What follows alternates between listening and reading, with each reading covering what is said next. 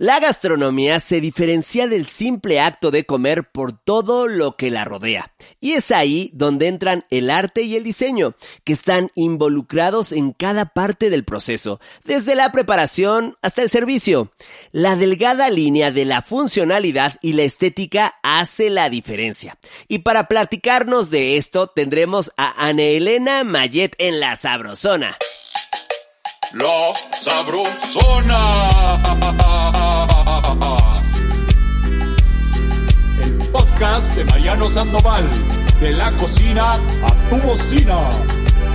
Un episodio cada semana. Ay, ay, ay, me encanta que nuestros Sabro Livers opinen y que se sientan parte del programa. Ya vamos en nuestro episodio 7 de la primera temporada de La Sabrosona y son cada vez más los Sabro Livers que nos escriben y nos mandan sus notas de voz. Gracias, chavos. Y para entrar en materia, escuchemos sus opiniones sobre el tema de hoy. ¿Es la gastronomía un arte y el cocinero un artista? Sa, sa, Sabrolivers. Hola, soy Mariana Tocayo, me encanta la sabrosona y sí creo que la cocina es un arte, de hecho yo me convierto en artista todas las mañanas. Besos. Hola Mariano, sí creo que la comida es un arte porque los cocineros presentan obras de arte en un plato. Hola Mariano, soy Roger. Bueno, yo creo que los cocineros, los chefs sí son artistas porque tienes que inspirar y tienes que tener una emoción y cuando transmites eso que sientes a través de algo, ya sea la música, eh, la danza o la comida, es un arte. Entonces yo puedo saber cómo estás de estado de ánimo dependiendo de la comida que preparas y eso es ser artista. ¿Qué tal, mi queridísimo chef Mariano? Soy Richie, te mando un saludo y por supuesto una felicitación por la sabrosona. Muchísimo éxito con este proyecto. Y yo te quiero decir que la cocina es un arte, porque con un solo platillo nos puede hacer sentir muchísimas sensaciones en el cuerpo. Y por ejemplo, mi platillo favorito que es el espagueti, me hace sentir un viaje. O sea, realmente es como irme, sentir los sabores, la textura, me gusta masticarlo y hacer el jalar el espagueti que te queda ahí en el, en el tenedor y en el plato, jalarlo, el me encanta hacerlo. Realmente eh, yo considero que también los cocineros, los chefs son artistas porque justo por ellos logramos tener varios sabores en estos platillos que, que nos deleitan el paladar.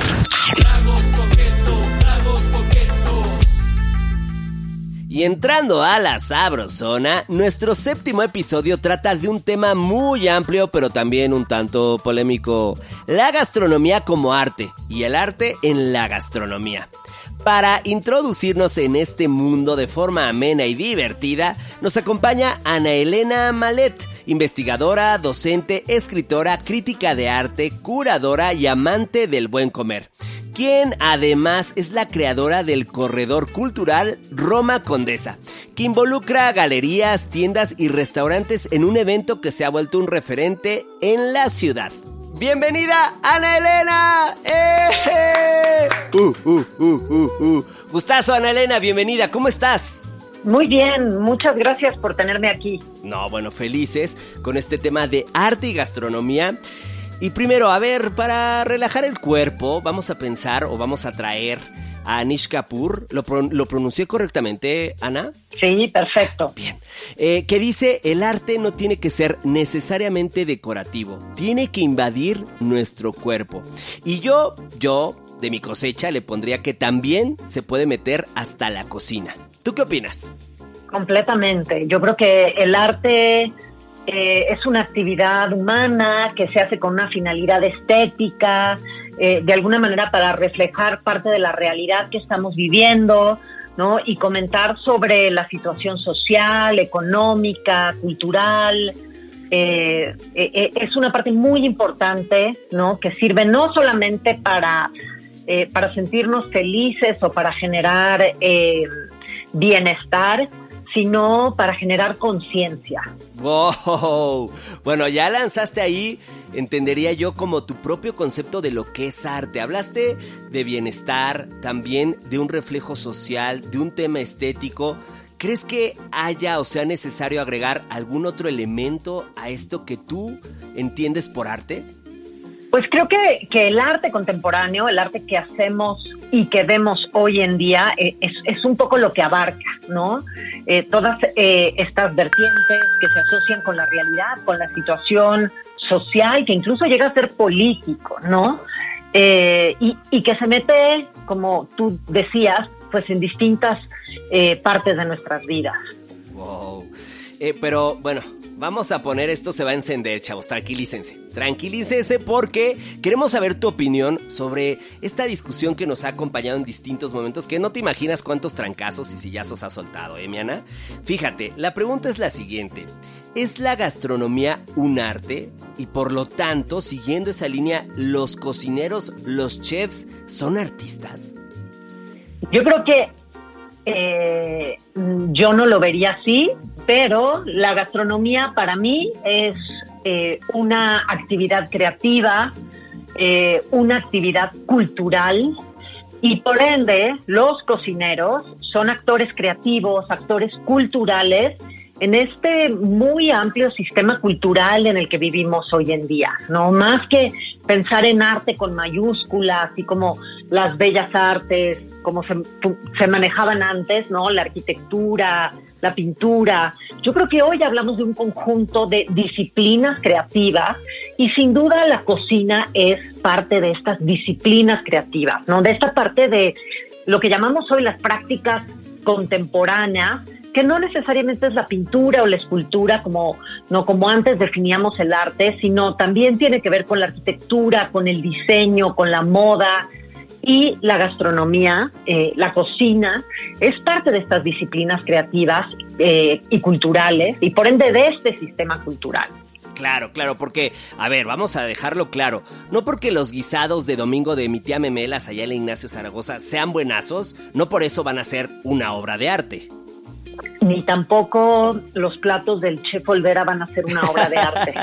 Bien. Eh, creo que creo que hablamos de disciplinas creativas, ¿no? Porque Hoy ha cambiado muchísimo. A partir de los años 60, ¿no? El, el arte cambió completamente de definición. Dejamos un poco atrás el objeto para entrar. Tú hablabas ahorita arrancando eh, eh, este programa de que el arte no tiene que ser solo decorativo, sino invadir nuestro cuerpo. Entonces el arte ya no es una cosa que se cuelga, sino una cosa que se pone, que se come. Eh, y yo más que arte hablaría de, de eso, de disciplinas creativas, ¿no? Que se comen, que se ponen, que se usan, eh, en las que te puedes sentar, ¿no? Y, hablaría del diseño, ¿no? Y, sin duda hoy un cocinero que tiene que, que llevar una formación técnica y entender de procesos y entender de diseñar un platillo, diseñar un restaurante, diseñar un menú, eh, pues es una disciplina creativa ¿no? Y, hay, hay una metodología de por medio, ¿no? Y sobre todo también la parte poética de la cocina, ¿no? De la, de la gastronomía, pues ahí entra en esta disciplina creativa que tiene no nada más el mensaje de este chicharrón me sabe delicioso, sino hay una serie como de memorias que te recuerdan a tu pasado, eh, ¿no? Hay, hay, una serie de, recursos entre la nostalgia, la memoria, la evocación, que hacen que esta disciplina de la, de la cocina eh, se vuelva una disciplina creativa, no solo por, por lo técnico, ¿no? Y esta metodología, sino también por lo poético.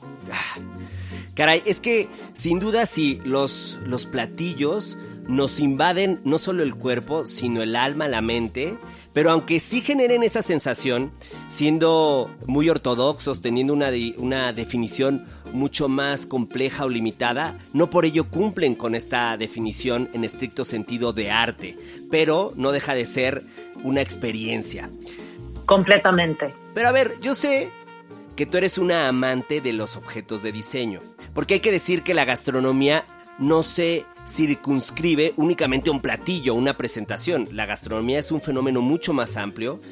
Y siguiendo esta línea que tú eres amante de los objetos de diseño, ya has escrito libros sobre ellos y de hecho hace algunos años fuiste curadora de una exposición rifadísima que se llevó a cabo en el modo del plato a la boca que es el Museo del Objeto del Objeto. Entonces, siguiendo esa línea, el arte sí puede encontrarse en una cocina. Completamente, completamente. O sea, desde pensar en cómo evolucionó el diseño, ¿no? Las disciplinas creativas y cuando surge, por ejemplo, una, una cocina integral, ¿no? Esta, la, cocina de Frankfurt, que es una cocina eh, que desarrolla una diseñadora mujer eh, en los años 30 y que implica una cocina que, mide metro y medio. En metro y medio tú puedes poder hacer todo, desde guardar, picar, eh, tirar la basura. entonces ahí hay una propuesta de diseño, pero también era una, una cocina, una propuesta estética, ¿no? Entonces ahí hay una parte como muy importante. Desde eso, ¿no? El, espacio de la cocina como un espacio para la creatividad, hasta como tú decías, los objetos, ¿no? El, tenedor, la cuchara. Eh, Walter Gropius, que fue el fundador de esta eh, escuela, bueno, el primer director de la escuela de la Bauhaus, esta importantísima escuela de diseño eh, en, en, los años 10 en Alemania, eh, él decía que un diseñador tenía que poder diseñar desde una cuchara a una ciudad, porque son elementos ¿no? que nos permiten hacer la vida cotidiana mejor. Entonces, el arte, la creatividad se integra también en la cocina como espacio, pero también en la cocina desde de los instrumentos, ¿no? Y los objetos. Sí, claro, porque los objetos no son meramente utilitarios, también pueden generar muchas otras emociones y sensaciones. Completamente, y además ser eh, estéticos, ¿no? Por ejemplo, esa exposición a la que tú hacías referencia, eh, por ejemplo, mostrábamos la licuadora, ¿no? O la, la batidora. El principio de batir ¿no? No cambia desde un batidor de mano hasta la, ¿no? Hasta una KitchenAid. El principio, la función no ha cambiado desde el principio, pero la estética sí y, y, la cantidad como de, de, de labores que le ponemos a la propia batidora, pues esas sí han evolucionado. Pero el principio de batir sigue siendo el mismo desde que no lo hacíamos con la manita y le dábamos la vuelta, ¿no? O con la sola cucharita, el darle la vuelta, ¿no? El principio, la función no cambia, pero sí a lo mejor la estética, ¿no? De, tu cucharita de palo a la KitchenAid, la función no cambia, pero la estética sí, y los materiales también eh, nos, nos enseñan un poco cómo ha ido evolucionando el mundo, ¿no? Y, y la ciencia y la tecnología. Y siguiendo esta línea, esta línea de la exposición, de los recetarios, ¿qué pudiste compartir? Pues lo que descubrí en esta exposición eh, y analizando e investigando es que los recetarios reflejan mucho de la vida cotidiana, de ciertos momentos, de la vida social, de las costumbres. Eh, y en la exposición teníamos desde recetarios de finales del siglo XIX hasta recetarios actuales. Eh, y en los recetarios, obviamente, del siglo XIX, pues a lo mejor eran a mano, ¿no? Con una tipografía bastante rebuscada. Eh, había unos platillos bastante extraños, ¿no? Con ingredientes que ni siquiera supimos descifrar. Eh, y después ya como ahí nos vamos viendo en los recetarios cómo va evolucionando, no solamente la cocina, los gustos van cambiando, sino también el propio diseño en los libros diseño ya con ilustraciones a mano, después ya con eh, grabados, después con fotografías, ¿no? Hasta llegar a los recetarios de hoy, que, como lo que les llamamos hoy, ¿no? Coffee table books, ¿no? Libros para tener en tu sala, eh, que, que, luego hasta te da pudor tenerlos en la cocina, ¿no? Y utilizarlos realmente de recetarios, que es lo que son. Eh, pero ahí te vas dando cuenta cómo cambian los gustos, cómo cambian los principios de la alimentación, cómo eh, ¿no? en los años 60 y 70 había muchas recetas que incluían bolovanes, eh, ¿no? Y, cosas que hoy ya ni siquiera aparecen, ¿no? En un recetario o en la tienda. En un recetario o en, o en el imaginario, ¿no? Si tú le dices a un millennial, hazte un bolobán, pues no va a tener, no, o un aspic de pescado, pues no tiene ni idea, ¿no? Sí, un aspic, pues no tiene ni idea, ¿no? Entonces, esa parte eh, era bien interesante y muchos, por ejemplo, eh, había muchos objetos, ahora que hablábamos del aspic, ¿no? Antes había unos moldes para hacer aspic. Y hoy esos moldes pues están ahí como, como un objeto arqueológico, porque pues, ya nadie, ya nunca nadie sabe hacer un aspic. Para tener una definición al pie de la letra, de acuerdo con las fuentes de internet, es una sustancia gelatinosa empleada en la elaboración de platos fríos de jamón, foie gras, mariscos, verduras e incluso frutas. Sí, pues es una cosa rarísima, ¿no? Bueno, que hoy nos parecería rarísimo. Sí, sí, claro, no, no, no, sin duda eh, algo peculiar que ha caído en desuso, Completamente. sobre todo ah, en nuestra cultura. Pero además de esto, a ver, yo por ejemplo he visto algunas piezas mexicanas como ya sabes que sus molcajetes, tortilleros, utensilios 100% mexicanos, intervenidos por artistas y diseñadores. Es decir, que se convierten en todo un objeto de colección. ¿Qué nos puedes platicar sobre, sobre esto?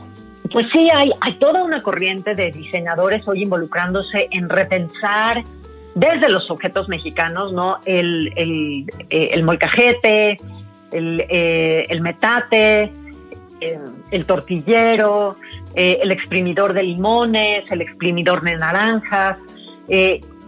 como te decía, la función no cambia, el exprimir, el guardar la tortilla, pero sí los diseñadores se han dedicado a utilizar como distintos materiales, ¿no? No solamente la servilletita para poner las tortillas, sino a lo mejor una canasta o piedra volcánica, o, ponerle un ribete al, eh, al, molcajete de madera para que no solamente sea el molcajete de la cocina, sino lo puedas traer a la mesa y ya se vea como súper estético en la mesa. Entonces, sí hay toda una corriente de objetos eh, cotidianos, objetos de cocina, utensilios de cocina que se han a veces hasta sobreestetizado, ¿no? ¿no? Que le han, ¿no? los han llevado a un lugar, a, un lugar ya elegantísimo, ¿no?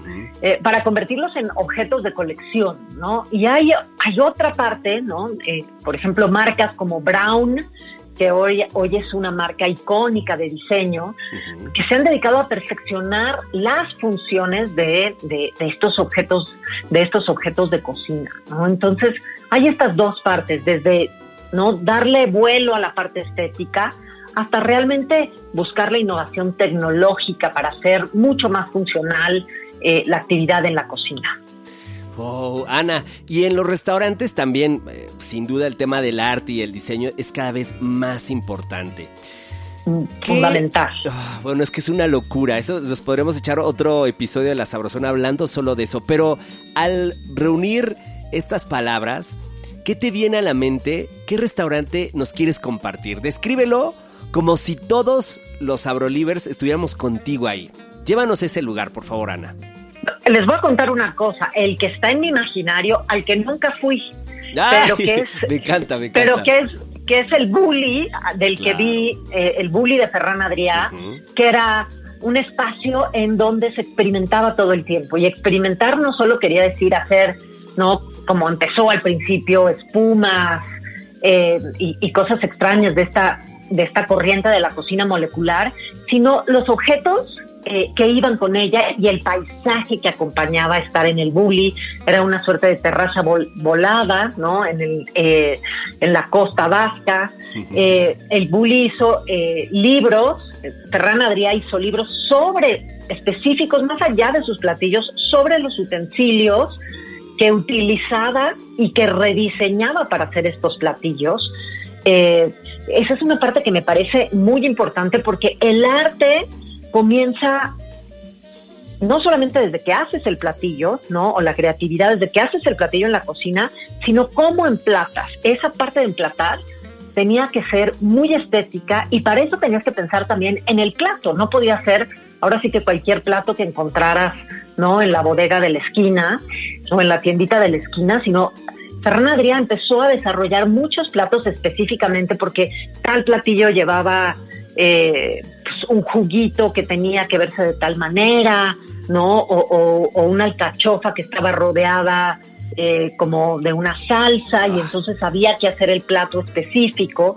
Y a partir de ahí, pues ya pensar en rediseñar la silla en el que un comensal va a estar sentado muchas horas, porque eran estos menús de degustación que duraban eh, pues a veces hasta seis horas, ¿no? Había una mesa, por eso era tan difícil conseguir eh, reservaciones en estos lugares porque un comensal estaba sentado ahí pues entre tres y seis horas, ¿no? Depende ahora sí que de lo que chuparas, de cuánto tiempo te tardaras en degustar cada platillo y cómo te clavaras en la experiencia gastronómica.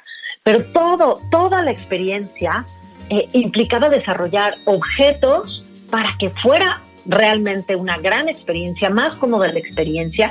Y obviamente eso te llevaba a tener cosas en las paredes que dialogaran con el discurso del cocinero en la cocina, ¿no?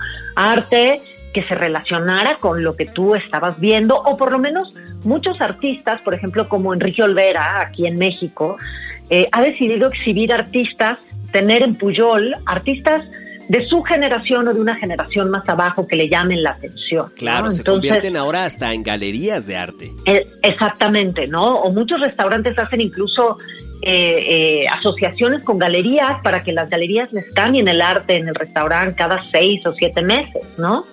Entonces, esa parte es muy importante. Me encanta, caray. Ana, pero, a ver, por favor, ya nos recreaste esa fantasía, ese, ese lugar que se quedó lejos de ti, pero que es un viniendo de ti escucharlo emociona. Ahora, por favor, tocaste el tema de los platos, que a, mí como chef, bueno, hace que me enloquezca y que me imagine todo ese proceso acompañado de artistas, de un grandísimo chef como lo es eh, Ferran Adrià. Pero ahora, por favor, cuéntanos de algún platillo que haya convertido ese momento en algo inolvidable respecto no solo del, platillo como tal, de los alimentos, sino también del plato, de la mesa, algo que hayas vivido o que hayas visto. ¿Qué te gustaría compartir? Mm, híjole, me la pones difícil, porque la verdad es que hay cosas eh, que nos... O sea, desde un... Pienso en Nicos, por ejemplo, ¿no? En Nicos, el restaurante que está... ¡Ana! Eh, ¡Soy fan tuyo! ¡Wow! Nos llevas de un lugar a otro y eso está increíble. ¡Qué cabeza! Caray, Ana. Perdón, lo tenía que decir. Discúlpame, pero continúa. Nicos, el restaurante que está eh, en, en, la Ciudad de México. en Clavería, en ¿no? En, Clavería, en Azcapotzalco. De Gerardo eh, Vázquez Lugo. Ah, exactamente. Eh, en donde te hacen, si pides un guacamole, ¿no? Te hacen el guacamole en un carrito espectacular ahí al lado. ¿No? Y te dicen con cuánto chile, sin chile, y ves ahí, ¿no? Le echo chapulines, no le echo chapulines, en un molcajete precioso, pero estás viendo cómo se está transformando a tus ojos eh, el, los ingredientes y quedan en un, en un, pues en un platillo que, que al final resulta muy básico, pero muy impresionantemente estético, ¿no? Y entonces empezar desde esas cosas más sencillas, o me acuerdo eh, cuando fui en Chicago, a, eh, a Línea, a Línea, el restaurante de, Chicago, de Granta Chef, eh, que ha desarrollado cada uno de los platos, no solo los cubiertos, sino cada uno de los platos con distintos diseñadores, sobre todo diseñadores de Chicago, un poco como para impulsar la economía de la zona, eh, pero cada uno de los platos, ¿no? En los que él sirve su menú están específicamente diseñados para esa experiencia. y me acuerdo perfecto que había una suerte de, a ver si la descripción funciona, como de almohada hecha de como de algodón de azúcar, eh, que en el momento que la tronaba, eh, despedía una serie de olores y después eran una multiplicidad de sabores y, y, el contenedor o, una base como que lo contenía eh, era una cosa de cerámica preciosa específicamente diseñado para, para esa experiencia, ¿no? Entonces, hoy la verdad es que la mayor parte de los cocineros se involucran, no, ya no compran, ¿no? En, como decíamos, en la tiendita de la esquina o en el almacén de prestigio eh, las vajillas, sino buscan que, que haya una experiencia que haya una experiencia alrededor de, de, del servicio, ¿no? Del servicio de cocina de los platos. Oye, Ana, pero entonces, ya no seas malita, ¿ni esto se le considera arte? No, o sea, es que eh, hoy hablando de arte contemporáneo, ¿no? De, eh, hablamos ya, ya, ya esta palabra como arte, ¿no? Ha quedado un poco, un poco rezagada. Hoy hablamos de las prácticas artísticas, ¿no? que, ah Entonces, sí, sin duda, lo que yo te decía al principio. Una práctica artística. Una práctica artística, una práctica creativa, que es parte como de un ecosistema de industrias creativas, de experiencias creativas, que son parte de esta idea de la cultura contemporánea que tenemos hoy en día, ¿no? Bien, entonces encontramos un sitio en el que nos sentimos eh, totalmente cómodos de lo que es la gastronomía actualmente. Pero a ver, hay, me pasaron un chisme que me dicen que tú dominas y que nos encantaría escuchar acerca de Documenta y el escándalo en el mundo del arte que provocó Ferran Adrià. ¿Qué, nos podrías platicar de esto? Pues a los que no saben, Documenta, ¿no? que, que no, no, son tan clavados como uno, Documenta es una gran exposición que sucede en una ciudad alemana que se llama Kassel eh, desde hace pues más de 60 años y sucede solamente cada cuatro años. Es como el gran mundial del arte. Hay dos, dos grandes eventos. Uno es la Bienal de Venecia, que sucede como dice, bien dice, dos, cada dos años, y otro es Documenta Castle, que sucede cada cuatro años. Y Documenta Castle, en, en las últimas ediciones, se ha convertido en un lugar para la experimentación de estas prácticas artísticas, ¿no? Donde la interdisciplina el cocinero dialoga con el escultor, pero también con el diseñador de moda, con el arquitecto. Eh, y en la, en la penúltima edición de Documenta eh, el curador decidió invitar a Ferran Adrià eh, a estar, bueno, primero en el programa académico que le llamen a ser parte de, estas discusiones con curadores, directores de museo, artistas, para describir la, la, experiencia artística contemporánea, ¿no? Hablando del arte contemporáneo, el arte, ¿qué, ¿qué, implica en la cocina y cómo se entiende la práctica de la cocina eh, desde, desde la práctica artística?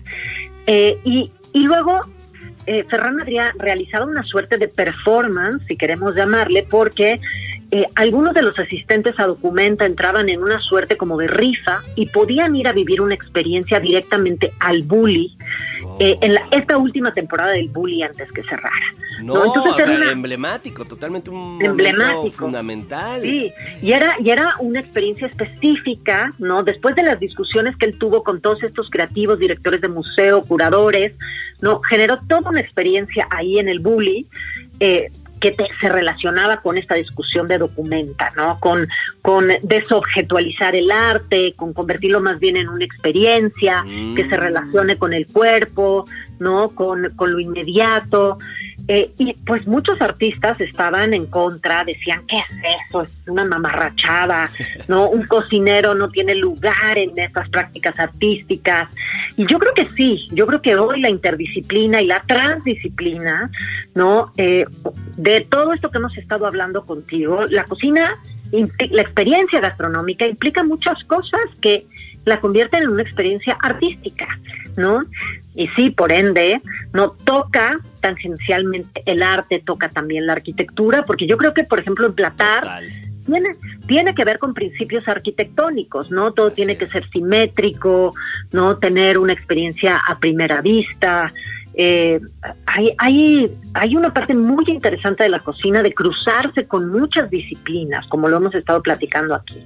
Entonces, eh, digamos que el balazo de la noticia en una revista amarillista era que Ferran Adrià se extralimitó de acuerdo con los cánones ortodoxos del arte y quería también eh, ser parte de ese mundo. Exactamente. Aquí como que el curador no estaba entendiendo nada y cómo invita a un cocinero. Exacto. Bueno, más bien, si a quien le echaron la bolita fue al curador por haber hecho esta transgresión, ¿no? Exactamente. Wow, qué interesante. Y después, regresando a México, has compartido, Ana, has mencionado nombres como eh, Gerardo Vázquez Lugo, también, por supuesto, Enrique Olvera. ¿Qué otros chefs mexicanos están íntimamente involucrados con el arte y de qué manera? Eh, pues, por ejemplo, alguien que a mí me llama muchísimo la atención porque es muy sensible y su restaurante lo refleja, lo mismo que su búsqueda conceptual en los platos es Elena Reigada. ¿no? Mm. Sus restaurantes tienen una decoración impecable, no tienen un discurso, eh, son muy femeninos en la decoración, eh, pero por ejemplo ella selecciona cada uno de los objetos que que van a traer a la mesa la experiencia de Rosetta, por ejemplo. Y ahora he estado trabajando directamente ella con Perla Valtierra, que es una ceramista mexicana, muy joven, pero para mí una de los grandes talentos. Eh, a veces ella se, te la encuentras eh, aquí en la Ciudad de México, en la Lagunilla, que es el mercado de pulgas, seleccionando objetos que describen, ¿no? Que, que, pueden completar su experiencia estética, artística y conceptual, y que ella misma personalmente selecciona para que el comensal que vaya a Rosetta tenga esta experiencia. Pero pues Elena ha trabajado con músicos para diseñar también eh, el playlist que se toca en Rosetta, aunque muchas veces no te des cuenta que hay música ahí, para ella también la parte del, del ruido, ¿no? del sonido que hay alrededor de la experiencia de asistir a Rosetta, tiene que estar planeado, diseñado de acuerdo a su menú y a la experiencia que ella quiere que vivas en Rosetta, ¿no? Entonces, ella es alguien que yo tengo muy clara y con quien eh, me ha tocado además colaborar en distintos eh, proyectos. Obviamente, creo que la pre precursora de todo esto es Marta Ortiz, ¿no? Porque... Justo la tiene en la cabeza en todo este episodio. Por favor, cuéntanos. Sí, la, la, sí, quien, quien empezó con todo este rollo pues fue Marta, que obviamente tiene una mamá artista, pero desde que abrió Águila y Sol, eh, si tú te acuerdas, sí. eh, Águila y Sol hace tiempo, eh, desde que entrabas era toda una experiencia artística asociada al arte mexicano, los colores, rescatar la artesanía, la tradición. Eh, y Marta es alguien pues, que empezó con todo esto mucho antes que, que, que el bully, ¿no? Sí, sí, pero entonces, eh, nada más para recapitular, entonces, ¿Elena tiene contacto con Marta? No, creo que creo que Marta eh, Marta es la maestra de todos. Marta es la Eso. precursora de todo. Ella arrancó con esto hace pues más de 20 años, ¿no? Asociar cuando arrancó Águila y Sol eh, era una experiencia artística desde que entraba, ¿no? Estaba asociada con rescatar la tradición, ¿no? Eh, eh, el arte nacional, la artesanía mexicana. O sea, creo que Marta fue quien abrió esas puertas, eh, y yo lo digo incluso antes del bully, ¿no? Y, sí. y luego ya se ha ido sofisticando muchísimo esta, esta, esta búsqueda de la experiencia artística o esta este diálogo con el arte o con otras disciplinas artísticas, ¿no? Jesús, qué, qué temazo, caray, hay tanto que platicar, pero para terminar, Ana, ¿qué te gustaría dejar en el imaginario de los Sabrolivers? Lo que quieras. Pues que la cocina es una experiencia artística, ¿no? Que, que hay que entregarse a ella como cuando uno se entrega a un museo, ¿no? A tratar de involucrar todos los sentidos, a tratar de ser muy sensible no solo a cómo se preparan los platos, sino se mezclan los ingredientes. Y esa mezcla de ingredientes, así como cuando uno se, se para en un museo frente a una obra de arte y dice, ¿qué me provoca esta obra de arte? Me provoca tristeza, felicidad, enojo, eh, no me genera bienestar. Lo mismo sucede con un plato bien hecho, bien planteado, que tiene parte del corazón del cocinero ahí puesto, ¿no? Entonces, creo que eh, este, eh, este hoy asistir a un espacio gastronómico, sobre todo un espacio de autor, eh, pues nos enfrenta a, la experiencia estética, a la práctica artística, como yo te decía. Eh, y eso involucra absolutamente todos los sentidos y hay que entregarnos a ello para que para que nos provoque algo, ¿no? Ana, pues esta plática, escucharte cada palabra nos ha provocado. Aplausos, chavos, por favor, para Ana, Elena. Ana, mil gracias por acompañarnos. Te la rifaste, lo hemos disfrutado al 100. Muchísimas gracias. Espero de verdad eh, que hayan disfrutado tanto como yo eh, y que empiecen a entender esta parte de la cocina también como una práctica artística y como parte de una experiencia estética. El arte, el diseño y la gastronomía, vista como este complejo mundo que va más allá del comer, van de la mano.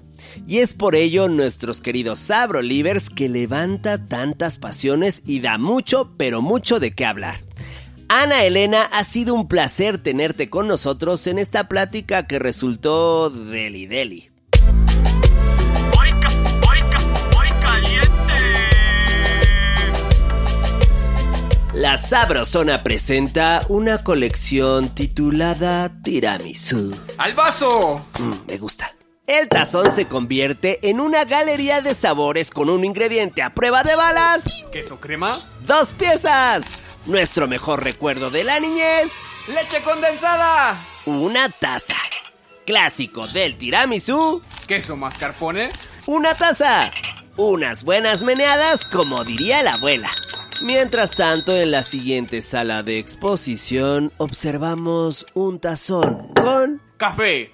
concentrado dos tazas y algo más prendidote, Licor de café. un cuarto de taza. Remover hasta integrar ah, perfectamente. Es momento de ¡Presentar! esta obra de arte, perdón, esta práctica artística. Galletas conocidas como Soletas.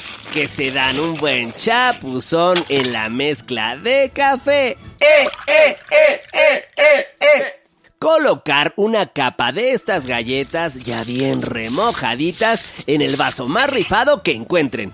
Añadir una capa de la crema que preparamos anteriormente y repetir hasta que el vaso aguante. Decorar con una brisa de Cocoa. en polvo la cantidad necesaria y sirva esta pequeña obra plástica al mejor postor. Ya te, te vas. La caminera. La caminera de hoy, más que trago coqueto, va a ser una pócima de amor, ya que nuestro siguiente episodio está dedicado al erotismo gastronómico en la historia y promete estar candente como el infierno. Ardiente. Los esperamos el próximo lunes, queridos Sabrolivers. Y esto fue La Sabrosona. De